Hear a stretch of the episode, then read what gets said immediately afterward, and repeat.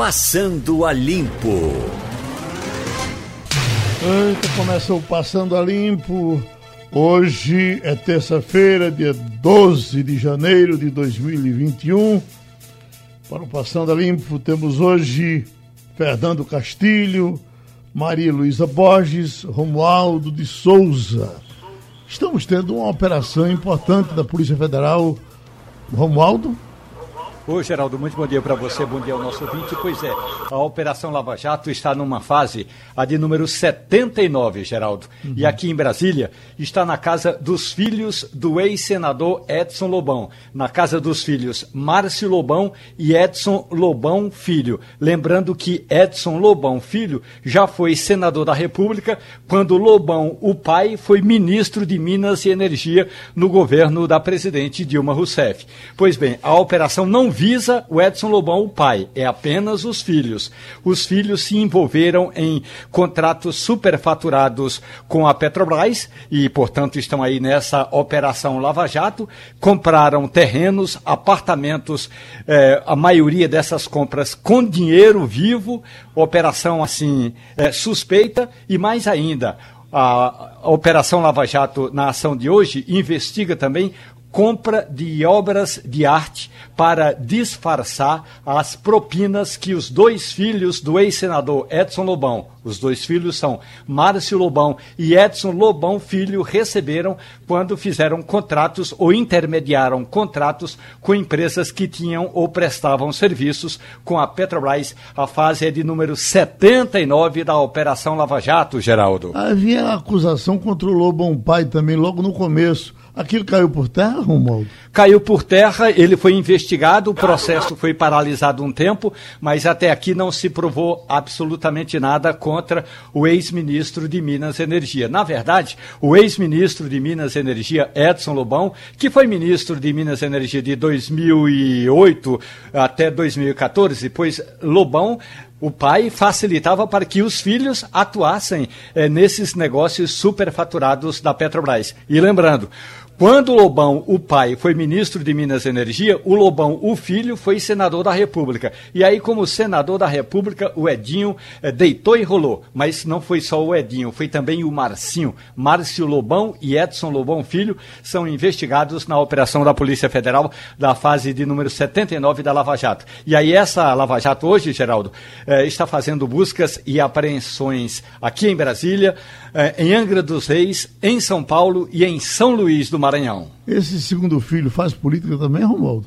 Não, Geraldo, ele é muito, ele é, é, como todos os filhos de Edson Lobão, ele é muito bonito, é um galã, é um dos galãs do estado do Maranhão, cabelos pretos, negros, os cabelos negros, e gosta muito de fazer farra muitas farras, muitas festas e atua com obras de arte. Dizem que ele é um bom marchand. Se você entregar uma obra de arte é, feia, é, assim que não vai para frente, ele diz: ó, isso aí não tem futuro. Se entregar uma obra de arte de valor, ele já compra logo com dinheiro vivo para. Agora eu acho que vai. Voltou.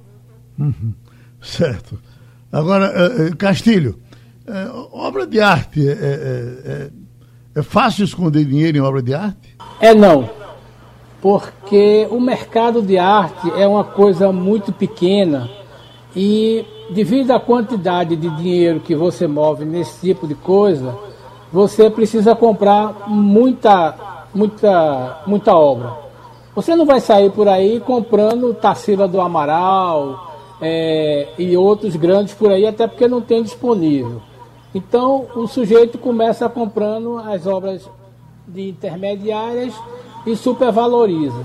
Então é muito complicado. Esse é aquele velho problema do, de você fazer esse tipo de corrupção, receber o dinheiro físico e não ter nem como gastar, nem como justificar.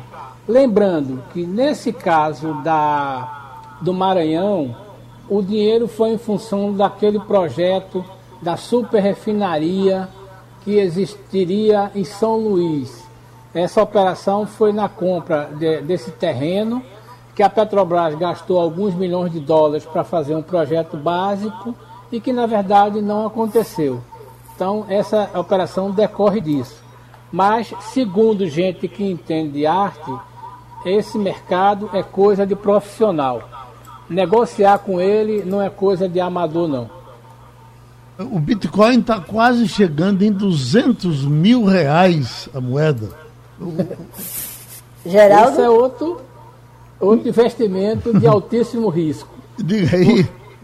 Porque é o seguinte, o Bitcoin é uma moeda criptografada, na verdade, a gente maldosamente podia definir ela como um arquivo digital que vale dinheiro e que foi se criando no mundo. Os mercados tradicionais olham com muito cuidado para esse tipo de moeda, embora já exista uma tendência de que elas possam se tornar reais.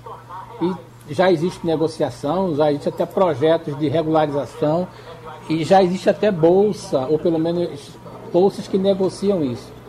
Mas é uma coisa seguinte, Geraldo, uma criptomoeda nasce a partir de um processamento no supercomputador. Por exemplo, no Paraguai tem um sujeito que instalou uma super base é, tecnológica para produzir criptomoedas. Então o mercado financeiro olha com muito cuidado. Porque como é que isso funciona? Claro que é, quem veio do ouro tem muito dinheiro, tem muito receio desse tipo de moeda. Agora, eu acho que ainda vai levar um tempo para que essa coisa seja mais ou menos organizada. Hoje está naquela área cinzenta em que ninguém sabe se é bom, se é ruim, não tem legislação, não é legal. Se você perder, não tem nenhum padre, nenhum bispo para você reclamar. Então está nessa coisa aí. Agora o Bitcoin é um sucesso. Eu particularmente, Castilho. se tivesse coisa que não tem, não colocaria dinheiro nele. Maria Luísa confia no, no Bitcoin?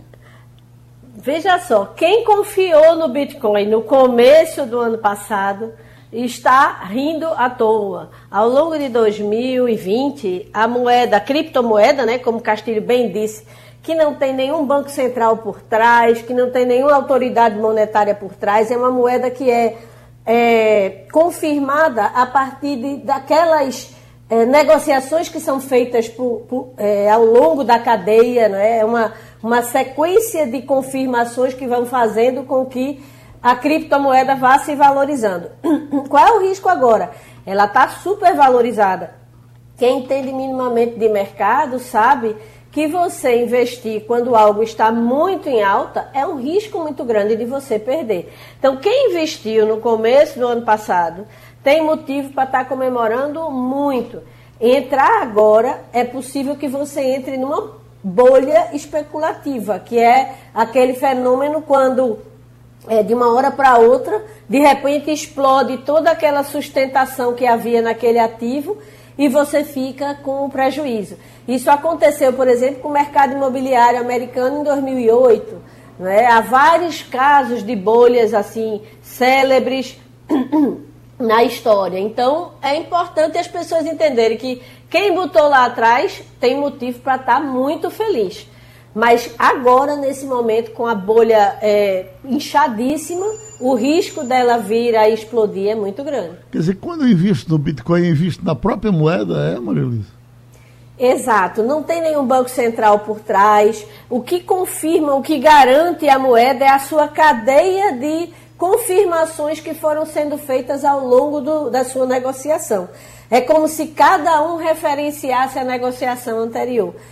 É bom que se diga, ela não é a única criptomoeda, existem zilhões de, de possibilidades. Ela é a mais famosa, é a que mais é, é, atração exerce sobre os investidores. Ela de fato já está muito popularizada entre os investidores, é, até mesmo os mais tradicionais. Ele já tem uma parcelinha, porque todo grande investidor reserva uma parcela dos seus investimentos, é, quando ele não é ultraconservador, em apostas. A Bitcoin ela foi uma aposta.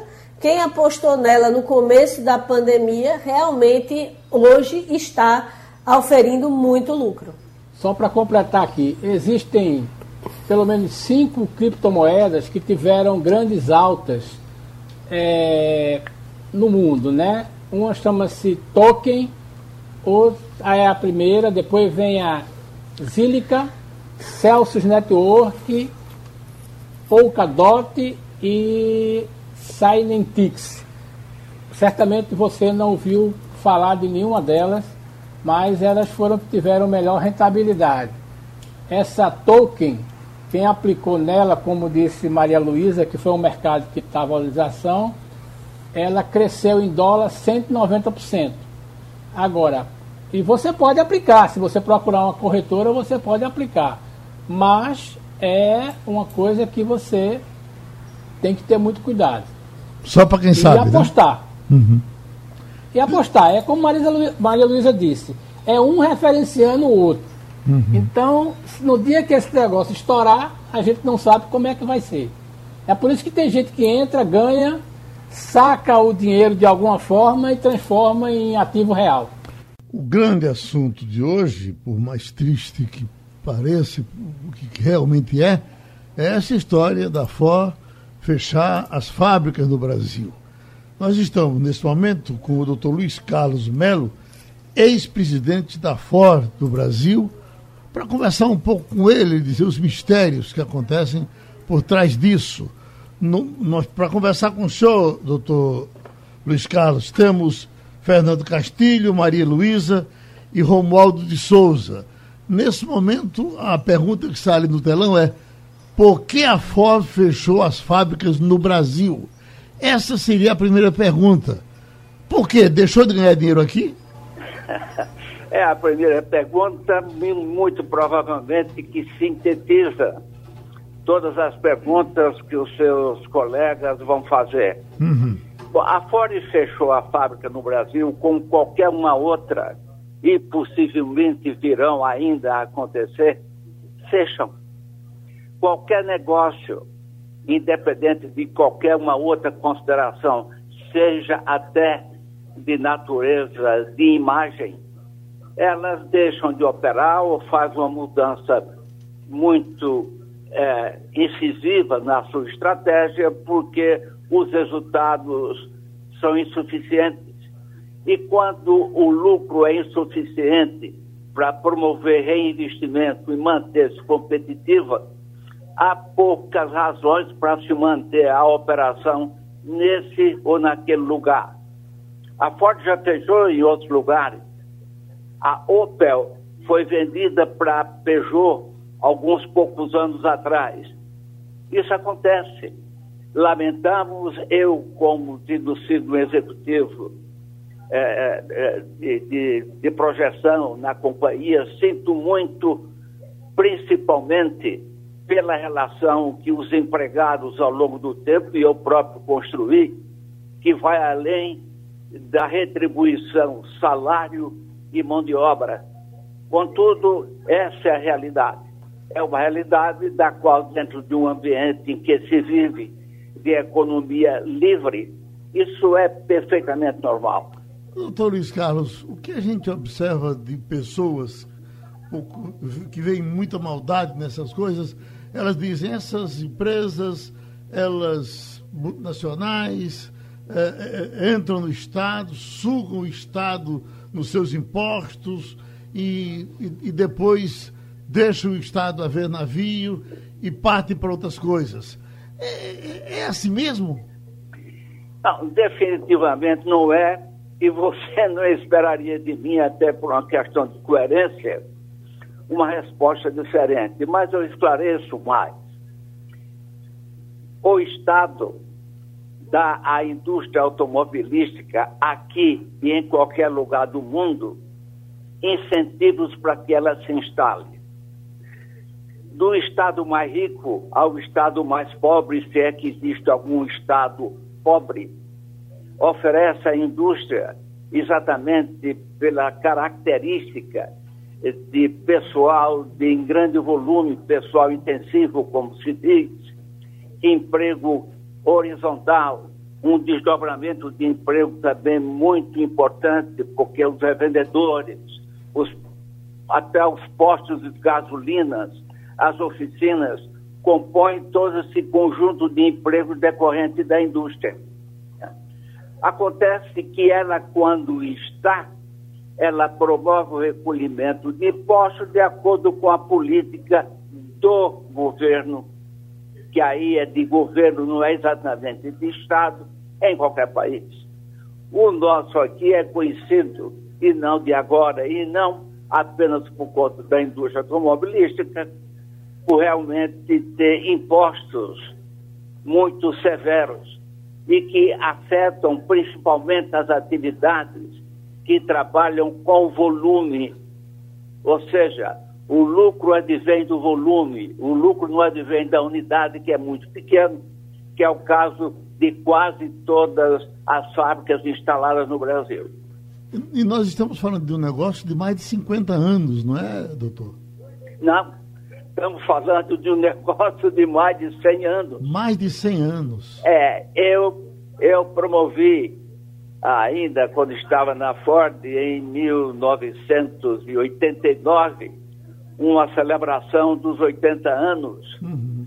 e eh, ou 70 anos na realidade e, e, tudo isso nos tocou e toca a todos uhum. a idade o tempo é uma referência da qual nós não nos escapamos agora isso não significa dizer por exemplo e neste caso específico que a Ford desapareceu.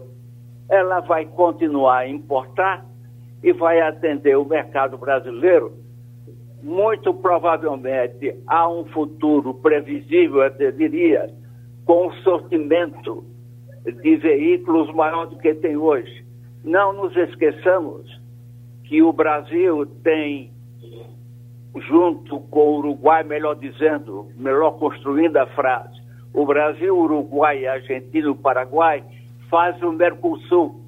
E o Mercosul, por sua vez, tem um acordo comercial com o México, que é um país produtor e o da Ford está produzindo. De forma que, sob o ponto de vista de chegada ao consumidor de produtos da Ford, essa situação não vai piorar. Ao contrário, ela pode aumentar em qualidade e sortimento. Vamos rodar. Então nós temos Fernando Castilho agora. Bom dia, doutor Luiz Carlos. O senhor que, depois que saiu da Ford, fundou um, um centro né, de pós-graduação de pesquisa automotiva, e eu tenho visto alguns trabalhos do CEA, mas eu gostaria de saber do senhor sobre essa questão da performance da Ford no Brasil visando o futuro.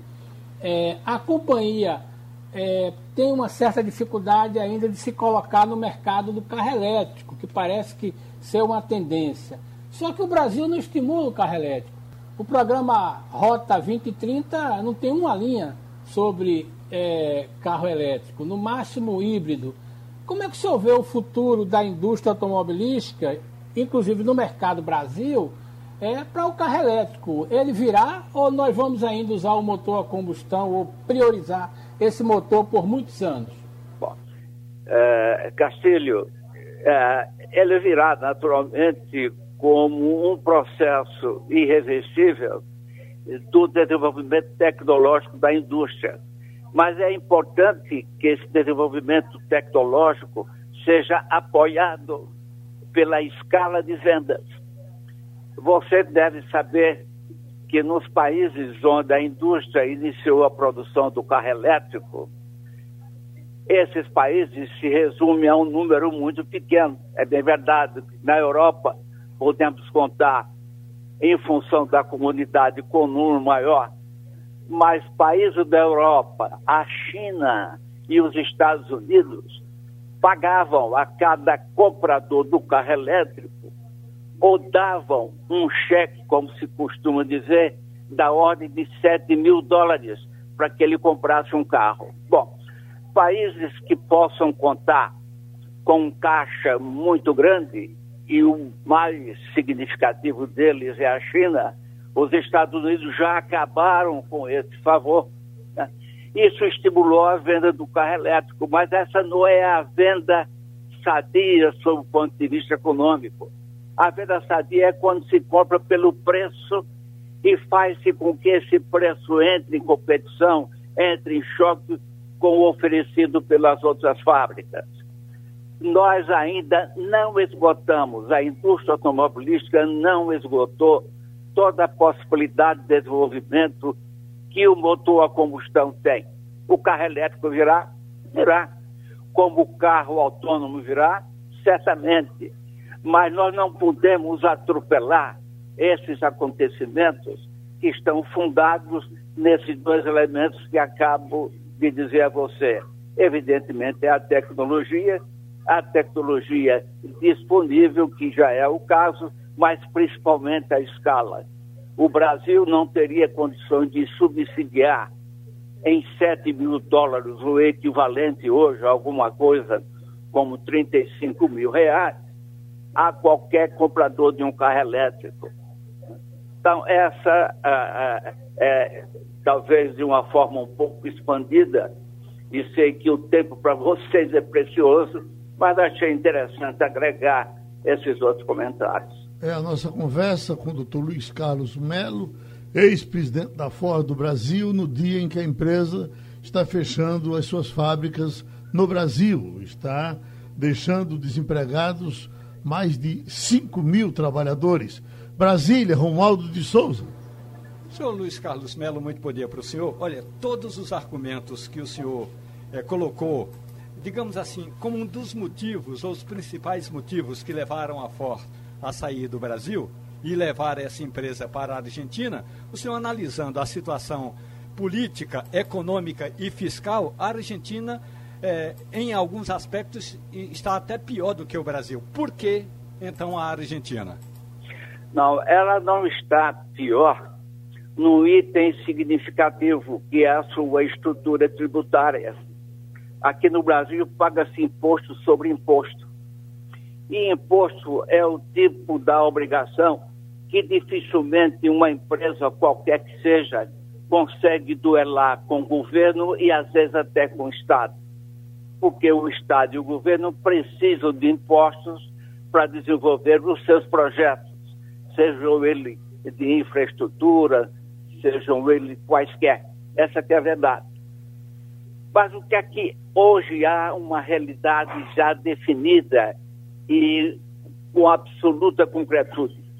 A Argentina e o Brasil formam um mercado só, tanto sob o ponto de vista de consumo, como sob o ponto de vista da produção. A produção na Argentina ela é mais barata, ela é menos custosa do que no Brasil. Ora, se temos uma fábrica na Argentina, se outros fabricantes, inclusive, têm fábrica da Argentina e pode lá produzir e mandar para o Brasil, isso é uma coisa perfeitamente lógica. Aliás, essa é a razão primeira do nascimento do Mercosul. Uh, Maria Luísa Borges. Bom dia, doutor Luiz. É um prazer é, recebê-lo aqui na, na, nossa bancada. É, uma coisa que se falou muito durante a mudança da legislação trabalhista é que ela é, geraria mais emprego, que ela é, deixaria o ambiente de negócios mais favorável para novos investimentos.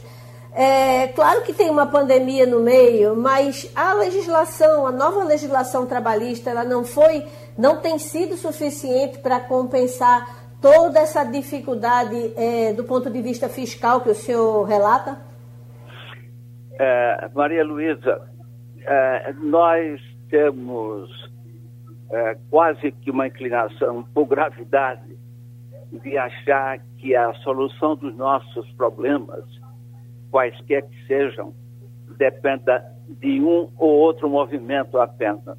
Bom, o movimento que deu margem à alteração da lei da Previdência, no que alcança principalmente os grandes empregadores, era alguma coisa esperada e não estava relacionada com a indústria. Eu diria a você, inclusive, que o fato de ter obrigações sociais mais pesadas em outros países, não faria o Brasil menos competitivo. O que fez o Brasil menos competitivo foi um conjunto de fatores que dizem respeito a nós, isoladamente, e diz respeito também à estratégia das empresas globais. Eu, em diversos artigos no passado, que hoje se situa num passado distante, eu chamava a atenção da nossa pobreza de iniciativa quando deveríamos ter criado uma indústria automobilística terminal, aquela que produz carros brasileira. Nós nunca fizemos isso. Nós achamos melhor trazê-lo já instalado do lado de fora e aqui é, produzir os seus carros. Então, esse tipo de, eu diria, hábito nos levou durante um tempo em que poderíamos ter cogitado de uma indústria nacional, principalmente. Oi, uma pena, né? Caiu a, a, a ligação de seu doutor Luiz Carlos, justamente quando ele ia concluir esse, esse tema, mas a gente então, acho que já conversou o suficiente com ele. liga só para agradecer. A gente agradece que a gente tem outro entrevistado mais para frente. Então, nós ouvimos o, o ex-presidente da Ford do Brasil, Luiz Carlos Melo. No Passando a Limpo agora, nós temos a doutora Melanie Fontes Dutra, que é biomédica, mestre, doutora em neurociência, e vamos falar com ela sobre vacinação. Doutora Melanie, a senhora está em Porto Alegre, é? Olá, bom dia. Eu estou aqui em Canoas, que é uma cidade vizinha de Porto Alegre. Certo. Bom, Vamos falar da vacina, doutora? É uma coisa que na nossa cabeça a gente está torcendo por qualquer vacina, mas fica muito evidente que está, está muito perto da Coronavac, por tudo que já foi feito, pelos anúncios, pelo, pela credibilidade do Butantan, mas sempre está faltando alguma coisa para fechar esse negócio. Quer dizer, a, a roda não fecha.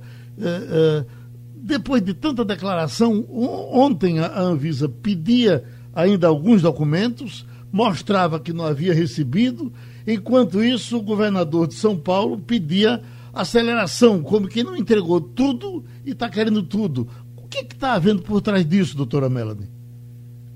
Bom, é complicado a gente acabar se posicionando né, e dando uma certa certeza sobre o que está acontecendo, porque realmente existe uma falta de transparência dos dados que é bastante complicada e agrava um pouco a situação, porque existe uma politização, uma polarização ao redor de algumas vacinas, em especial esta. Então, fica muito difícil da gente dizer se a cobrança pela pressa na análise tem respaldo porque nós não sabemos os componentes que foram enviados dos documentos, nós não sabemos os dados, esses dados não foram ainda disponibilizados publicamente na íntegra.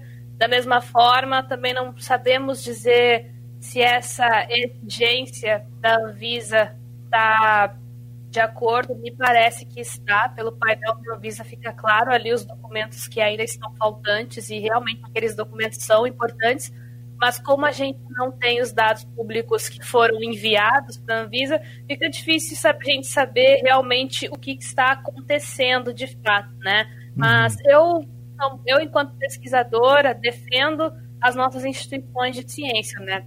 A Anvisa é uma instituição de excelência, da mesma forma que o Butantan. Eu só fico bastante preocupada realmente com essa falta de transparência com os dados, pois se a gente tivesse já conhecimento dos dados, a gente já estaria tendo uma compreensão muito mais ampla da situação nesse momento. Uhum. Brasília, Romualdo de Souza. Doutora Melanie, muito bom dia para a senhora. A senhora se bom refere dia. a um quesito muito importante, que é a falta de transparência, e a falta de transparência é dos dois lados, tanto dos institutos que pedem as, a, a, o registro dessas vacinas, porque quando a gente, quando a imprensa vai atrás, por que, que não entregou toda a documentação? A gente não tem essa resposta completa, da mesma forma como a agência reguladora também não dá a resposta ideal. Mas o mais importante de tudo isso é que a autoridade da saúde ontem disse que a vacina vai começar no dia D, na hora H. Numa linguagem militar, a gente sabe quando foi o dia D, 6 de junho de 44. Aqui no Brasil, na sua avaliação, o que a senhora entende quando uh, o ministro fala de dia D? Fica também complicado a gente estabelecer isso, porque enquanto a gente não tiver a aprovação para uso emergencial de alguma vacina, fica muito complicado estabelecer o dia D independente do que ele represente, né? Então é muito necessário a gente ter cautela com cronogramas. É importante a gente ter cronogramas para a gente criar estratégias, mas a promessa de datas é muito complicada porque mexe com as expectativas da população. E a gente sabe que esse processo de análise ele tá ele foi pensado para ser o mais otimizado possível dentro desse período de 10 dias que a Anvisa mesmo estipulou para fazer análise de documentos solicitando aprovação aqui no país. Então, mas ao mesmo tempo essa promessa de dados ela fica meio complicada porque pode acontecer situações como está acontecendo, né? O documento está incompleto, necessidade de mais dados, aí tu vai lá, obtém esses dados, envia, enfim, vai, vai correndo o tempo nesse período, né? Então, eu achei a frase, uh, essa frase muito complicada, né? Porque ela, além de não nos dizer muita coisa, mostra que talvez uh, não se tenha ainda esse planejamento bem determinado, o que também é problemático, né? Nós precisamos que esse planejamento esteja muito bem delineado e determinado por parte das nossas autoridades maiores. Doutora Melanie, essa vacina estava para ser aprovada no, na Anvisa da China e na nossa Anvisa. Nós já estamos sabendo das dificuldades com a nossa Anvisa aqui. Tem alguma informação sobre a Anvisa da China? Porque, porque não aprovou ainda? A vacina da Sinovac, assim como a da Sinopharm e outras, está aprovada para uso emergencial em alguns locais. Acho que a China é um dos inclusos, já tem um tempo, né? Uh, eles tinham aprovado para alguns grupos estratégicos ainda enquanto a fase 3 foi conduzida.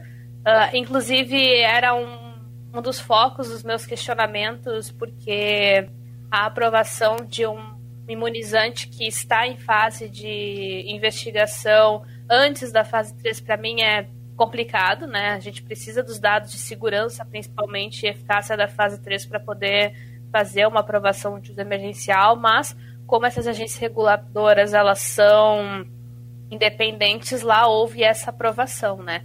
Então a questão é que a aprovação que nós estamos visando aqui é a partir dos dados completos com a conclusão da fase 3, né? Mas essa vacina já é aprovada emergencialmente em alguns contextos em outros locais. A nossa conversa com a doutora Melanie, ela é neurocientista, estamos falando de vacina. Vamos para Maria Luísa Borges. Bom dia, doutora Melanie. É, com essas. É digamos, esses atrasos, tanto na, na concessão da, da licença emergencial, quanto a falta de definição de uma data, é, qual é a estimativa dos cientistas com relação ao total, a percentual da população brasileira que vai, de fato, estar vacinada até o final de 2021? A gente tem, pelo menos, acompanhado algumas declarações de alguns especialistas, inclusive de autoridades relacionadas ao processo, de que o foco em 2021 é a gente abraçar a população de risco e os eixos prioritários estabelecidos pelo PNI, né? Então, nós vamos nos focar muito agora em 2021 para imunizar todo esse pessoal, que é uma parcela significativa da população, para que ali no fim de 2021, início de 2022, a gente já possa estar expandindo né, essa campanha de vacinação para a população mais geral. Então, é uma campanha que ela necessita de um tempo para a gente poder abraçar toda essa população, vai necessitar de um engajamento imenso por parte da população para buscar o imunizante Lembrando que a nossa expectativa é imunizar o máximo de pessoas num curto espaço de tempo, para impactar diretamente a curva de transmissão do vírus e do surgimento de novos casos. Né? Isso é muito importante e aos poucos, à medida que a gente vai imunizando cada vez mais pessoas, nós esperamos ver uma, uma diminuição cada vez mais significativa na transmissão, o que vai proteger um pouco mais aquelas pessoas que ainda são suscetíveis. Uh, Fernando Castilho. Bom dia, doutora Melanie. É, nós sabemos que da dificuldade do Ministério da Saúde em passar informações confiáveis, ou pelo menos é, de maior credibilidade, sobre a operacionalização da campanha de vacina. Por outro lado, nós temos uma expertise histórica de fazer grandes vacinações no único dia.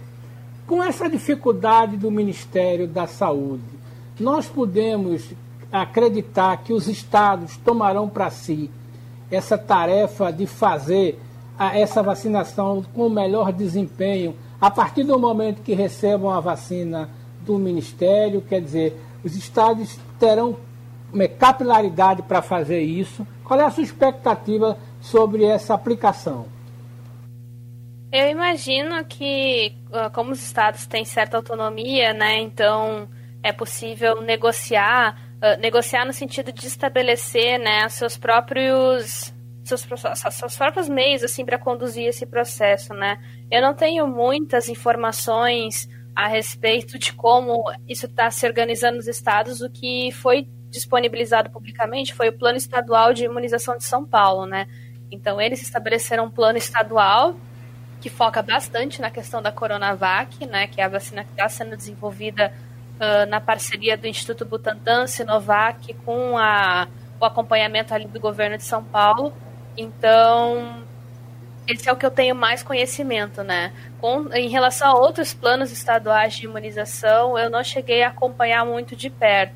Eu vejo muitas declarações de que alguns governadores vão seguir naturalmente o PNI, né, que é o Plano Nacional de Imunização, e estão daí de uma forma autônoma uh, estabelecendo compras e negociações para insumos, né, para seringas, para que todo o amparo né, logístico seja bem realizado nesse período.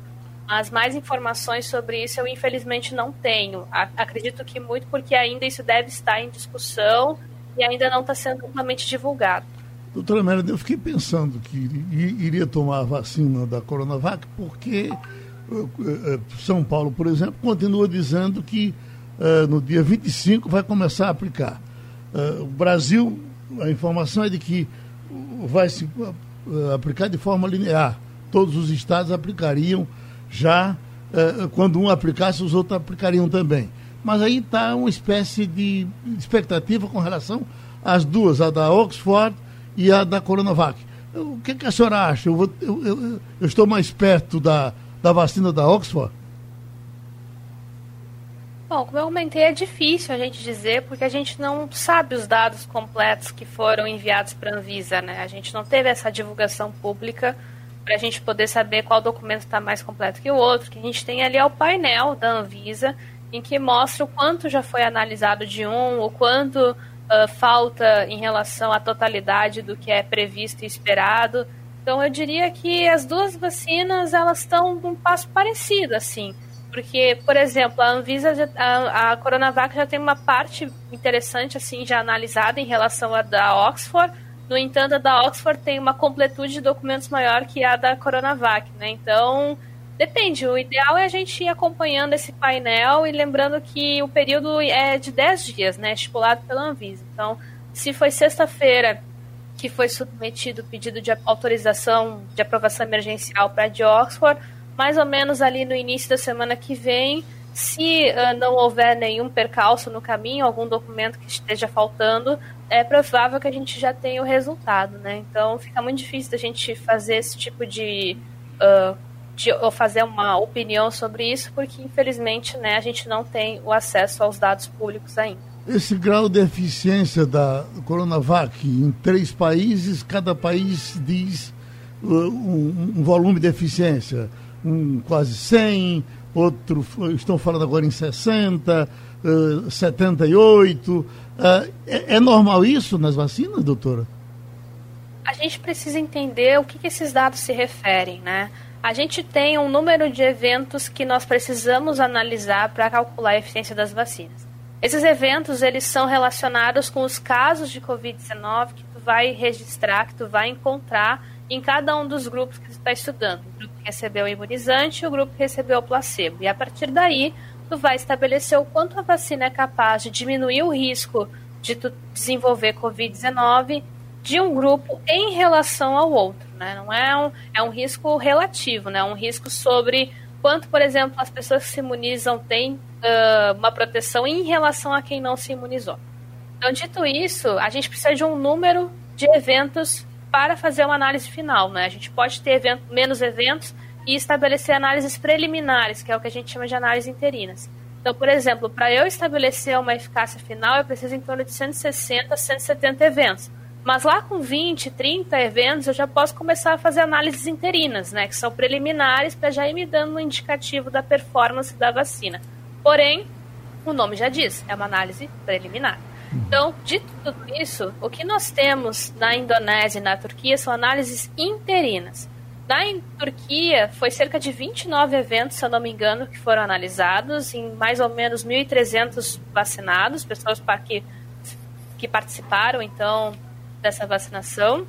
Na Indonésia foi por aí também um pouco menos que 29 eventos, acho que foi 25 eventos, enquanto que no Brasil nós estamos falando de 218 eventos, em, em menos de 13 mil vacinados, 2.746, se eu não me engano. Então, a gente tem 12.746 pessoas que foram, que foram vacinadas, né? Seja com a vacina, com, com o imunizante ou com placebo, que participaram do estudo. E dali eu coletei 218 eventos para fazer análise de eficácia. É diferente eu comparar 218 eventos com 29 eventos de um país ou 25 eventos do outro. Esses dois países estão num ponto mais anterior em relação a nós, né? Eles ainda não vacinaram seus. não, não, não vacinaram seus 13, seus, cerca de 13 mil participantes, que é o que é mais ou menos estipulado por esse ensaio clínico de fase 3 da Sinovac eles estão ainda coletando dados de eventos, ou seja, eles estão ali com menos de 30 eventos os dois, então é uma análise bem interina ainda, bem preliminar, enquanto que nós já vacinamos o, o total de pessoas previstas para investigação, que é um pouco menos de 13 mil, e já tivemos também uma coleta superior àquilo que é, foi estipulado, né? A gente precisava em torno de 170 eventos, conseguimos 218, segundo o doutor de Mascovas. Então, dessa forma, é muito difícil fazer essa comparação, porque além da gente ter um número muito diferente de eventos, né, porque estamos em pontos diferentes da investigação, a gente também não sabe o perfil dos participantes, né? Daqui a pouco uh, não tinha tantos idosos acima de 55 anos nesses valores encontrados nesse país, enquanto que aqui a gente sabe que foi contabilizado, que foi que contou-se né, com a participação de pessoas acima de 55 anos para essa investigação.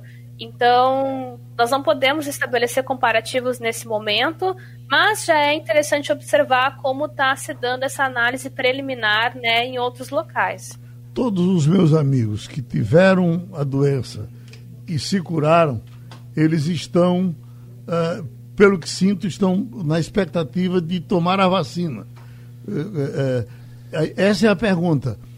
Quem teve a doença terá que se vacinar de novo também? Com certeza. É bastante recomendado. A gente só ainda não sabe se vai ser vacinado uh, de imediato ou se a gente vai estabelecer também uma certa ordem, né? Uh, porque é muito importante vacinar os suscetíveis primeiro, né? Que são as pessoas que não têm imunidade alguma contra a Covid-19. Mas com certeza é indicada a vacinação. A vacinação vai promover uma imunidade mais robusta, uma imunidade provavelmente mais abrangente, especialmente relacionada a essa questão das variantes, e, sobretudo, uma possível imunidade mais duradoura também, né? Então é necessário que, mesmo quem já se recuperou de Covid-19, que tem títulos de IgG, tem anticorpos, uh, mesmo essas pessoas que elas procurem a vacinação para aumentar a robustez da sua resposta imunológica. Muito obrigado. Nós tivemos a contribuição novamente aqui na Rádio Jornal da doutora Melanie Fontes Dutra, biomédica, mestre, doutora em neurociência, falando de vacinação. Ô Castilho, eu até com é, é tanto número na cabeça que eu estava vendo com relação às demissões do Banco do Brasil, nessa negociação que o banco está fazendo com os funcionários, que aí sim são 5 mil. Mas no caso da, da, das demissões da FO, passam de 20 mil, não é, Castilho? É uma coisa impressionante. Né? Oi, Romaldo. Geraldo, os números apontados pela Força Sindical num comunicado divulgado ontem à noite diz que aproximadamente 15 mil pessoas, 15 mil trabalhadores, melhor dizendo, 15 mil trabalhadores serão afetados com o fechamento das unidades do Ceará de Minas Gerais, não me engano, Minas Gerais? Não, não, é São Paulo. É, é, Minas, Ceará e Ceará, São Paulo Ceará, São Paulo São e Paulo, Bahia, né? E Bahia, sim. Pois bem, então, segundo a Força Sindical, o número é realmente é, exorbitante e o movimento sindical não estava preparado. Aliás, não houve qualquer negociação nesse sentido.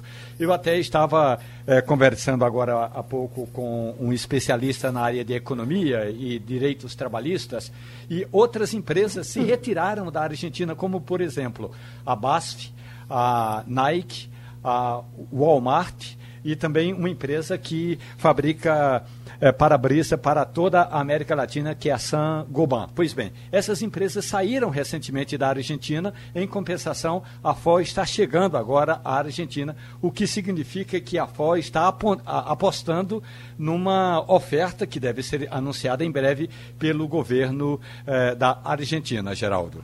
Ô, essas coisas com essa gravidade, elas têm sido uh, uh, discutidas antes. Por exemplo, uh, uma montadora que estava para sair de São Paulo rolou, rolou e terminou ficando. Porque eles vão ao governo, propõem uma coisa, propõem outra. a Ford, de alguma forma, nos surpreendeu, foi de uma hora para outra, ela decidiu e não negociou com ninguém vai embora depois de 100 anos. Pois é, Geraldo. Ontem, a reportagem da Rádio Jornal pediu uma informação à Confederação Nacional da Indústria.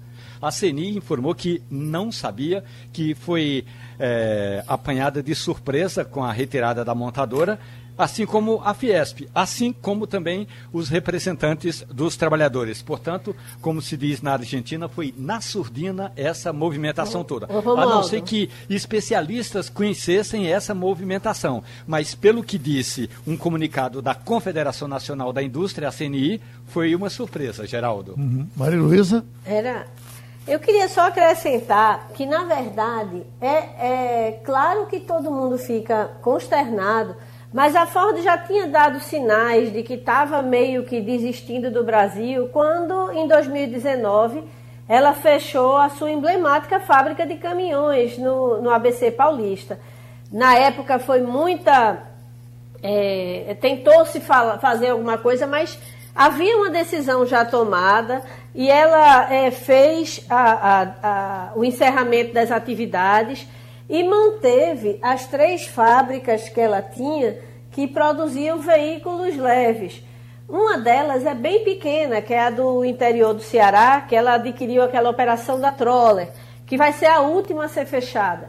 Mas o fato é que a Ford já tinha dado a indicação de que de alguma forma estava é, é, abrindo mão das suas operações no Brasil. E como o doutor Luiz Carlos deixou bem claro, para o investidor internacional, a América do Sul é quase que uma coisa só. Então, ele tinha uma planta na Argentina que produz é, veículos utilitários, né, os chamados SUVs, que neste momento ainda é, permitem que tenha uma operação de venda rentável, o que não estava acontecendo com os veículos produzidos nas plantas do Brasil é muito difícil você readequar uma fábrica para fazer outra coisa. Na verdade, você tinha é, é, duas plantas no Brasil, eu estou deixando de lado a da Troller, mas duas plantas no Brasil produzindo veículos que não são mais tão rentáveis e uma planta na Argentina produzindo uma categoria de veículos que ainda deve ter alguma sobrevida no mercado de forma sustentável. Então, assim, o um investidor estrangeiro, além de olhar a América Latina como um todo, ele, ele é muito pragmático. A operação ela já não via bem há muito tempo e em 2019 tinha ficado muito claro isso com o encerramento da fábrica de caminhões. Oi, Castilho. Maria, só para completar o que Maria está dizendo, é, essa é uma tendência mundial do, da indústria hoje de concentrar sua produção de veículos mais tecnológicos em grandes plantas. Por exemplo, se a gente pegar a Fiat, que agora é FCA e vai ter um outro nome, ela pegou a planta de Goiânia, que é certamente a planta mais moderna da América Latina, e vai produzir quatro carros. Ela não vai fazer mais do que isso. Talvez seria necessário uma outra linha, mas ela está fazendo três, vai fazer o quarto. Onde a tecnologia é fundamental. Mesmo nas fábricas de Camaçari e lá de Taubaté, o que Maria está dizendo é absolutamente verdadeiro. As, as plantas têm concepção dos anos 80, dos anos 90. Só de Camaçari que é um pouco mais moderna. Mas, é como ela está dizendo, você trabalha em função de produtos. E a tendência hoje é você vender carro com mais tecnologia. E os produtos que a gente estava fabricando no Brasil não tem essa tecnologia de ponta que estão nas outras montadoras. É claro que na Argentina, por ser uma fábrica mais nova, você incorpora mais tecnologia. Isso sem falar que a Ford continua sozinha. A Chrysler já se juntou com a, com a Fiat e agora com a, a, a outra companhia para formar uma mega empresa. Então, essa é uma tendência. E eu acho que o doutor Luiz Carlos faz uma, uma colocação bem interessante.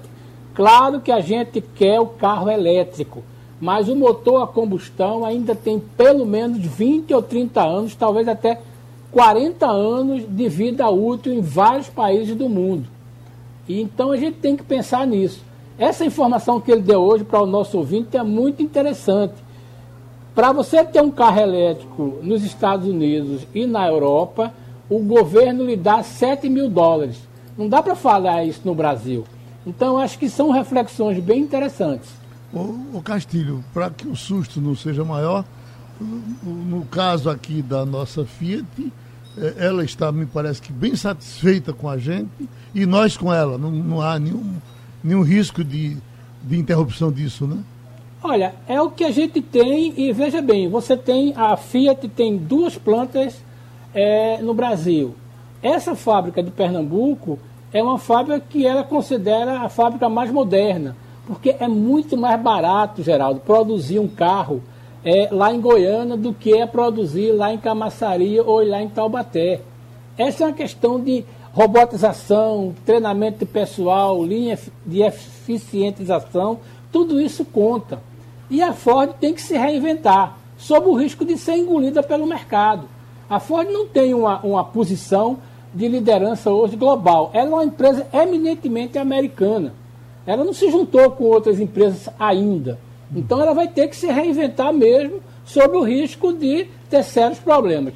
Tomara que ela se reinvente e que venda produtos no Brasil importados de altíssima qualidade. Oi, Geraldo. Oi, Romualdo. Veja, uma questão, a gente está falando aí do carro elétrico, pode até parecer um, uma análise romântica, mas escute só o que aconteceu no fim de semana aqui em Brasília. Aqui nas proximidades tem um posto de combustível que tem também uma daquelas torres de abastecimento para carro elétrico. Então a gente sabe que a autonomia não é grande. Quando o cara para no, no posto para abastecer, carregar a bateria, ele já está praticamente no final. Então um motorista se aproximou desta torre para abastecer a bateria dele e aí na vaga destinada ao carro elétrico estava lá parado um carro qualquer, um carro a combustível. O motorista do carro elétrico teve de esperar duas horas e meia até que chegasse o Detran, rebocasse aquele carro que estava parado na, na vaga do carro elétrico. O que significa dizer que num país em que boa parte dos motoristas estaciona o veículo na vaga do idoso ou na vaga do deficiente físico sem ser idoso nem deficiente, é comum que alguém estacione um carro é, a combustão na vaga onde é destinada ao abastecimento do carro elétrico. E essa é uma regra que precisa chegar e chegar exatamente para exigir que haja uma multa pesada para quem faz, é, para quem ocupa essas vagas, de deficientes, de idosos, mas também de carro elétrico. Porque a o, o cano, quer dizer, a tomada e, e, aquele cabo que liga não é tão longo assim não. Se não tiver a vaga desocupada, dificilmente tem como abastecer o veículo. É bom dizer, eh, eh, Romualdo, foi bom você falar disso, porque Castilho, eu tenho observado que o mercado imobiliário já está entendendo que o carro elétrico já já chega por aqui, porque esses prédios novos que estão surgindo, quase, bom, não posso dizer todos, mas pelo menos os que eu vi já estão chegando com estrutura para abastecer o carro, o carro elétrico. Isso é verdade. Uhum. Alguns projetos já trabalham com isso. Mas é como o, o nosso entrevistado disse: ter um carro elétrico no Brasil é uma decisão pessoal e que custa caro. Ah, e a gente ainda tem a vantagem de poder dizer que em breve a gente vai usar um carro elétrico que use energia elétrica renovável, uhum. mas custa caro. Agora, Maria Luísa, a dificuldade com a energia nós não vamos ter, né? Porque cada vez mais cresce o mercado de energia solar, eh, que é, algumas pessoas se preocupavam com isso. Não, e nos apagões, como é que vai ser? Eu acho que isso não é problema para o Brasil, né? Mais ou menos, Geraldo. A gente ainda tem uma matriz energética muito dependente da energia hidrelétrica. Uhum. O que a, é bom, porque a energia hidrelétrica é uma energia considerada limpa, mas óbvio que ela depende de chuva, ela depende do, do, dos recursos hídricos, ela depende da vazão dos, do, dos nossos principais rios, dos mananciais de uma maneira geral. Então, é, é, não é tão tranquila a migração. Todo, tem sim muito investimento em fábricas eólicas, em é, é fábricas até fotovoltaicas. A gente tem visto no sertão aí várias experiências de montar fazendas para geração de energia considerada limpa, mas isso ainda é muito pouco da matriz energética brasileira. A matriz energética nossa ainda é muito dependente do regime de chuvas, porque ela é uma matriz hidrelétrica. Terminou Passando a Limpo. Passando a Limpo.